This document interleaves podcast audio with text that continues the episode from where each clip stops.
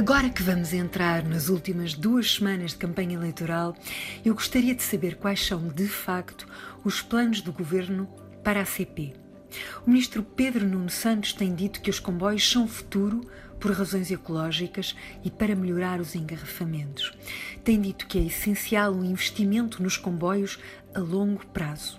Como é que isto vai acontecer? Há um compromisso de serviço público com a CP? Haverá investimento na CP? É que a situação tem sido e continua a ser o oposto. Vou dar o exemplo que melhor conheço e que é não apenas a linha suburbana mais densa do país, como uma das linhas suburbanas com maior afluência de passageiros da Europa. Estou a falar da linha de Sintra. O quadro geral é aumento de passageiros, diminuição de trabalhadores, falta de maquinistas, revisores, técnicos, falta de manutenção, menos comboios a circular, comboios suprimidos no verão que ainda não foram repostos, portanto, comboios sobrelotados, mesmo fora da hora de ponta e longas esperas.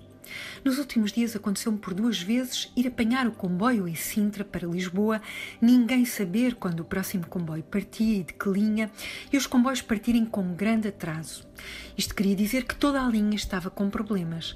O maquinista e o chefe do comboio, em que acabei por partir, explicaram-me que naquele dia o problema era uma avaria na sinalização. Mas isso era só a ponta do iceberg. Na verdade, como não havia trabalhadores suficientes para os comboios circularem, os funcionários das bilheteiras tinham sido desviados para dentro dos comboios, fazendo assim com que boa parte das bilheteiras ficassem encerradas. E mesmo assim, isso significou que, para um comboio longo com duas automotoras, o que à hora de ponta quer dizer duas mil pessoas num comboio, Havia apenas dois funcionários da CP, que é o mínimo obrigatório: o maquinista e o tal funcionário da bilheteira que fora desviado para o comboio com a função de a cada paragem verificar que não há ninguém entalado nas portas.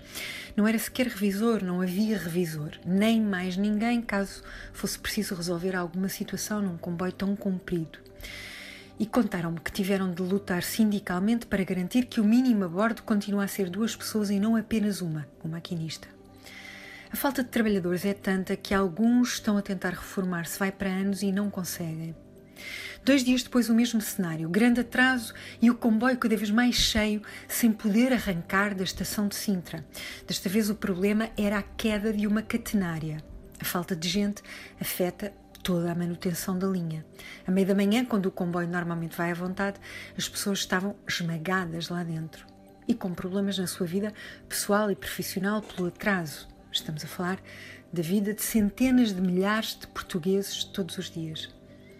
Então seria uma boa altura para os partidos pronunciarem sobre isto e o governo explicar como tenciona investir e fortalecer um serviço público de ferrovia, já que reconhece que a ferrovia é o futuro.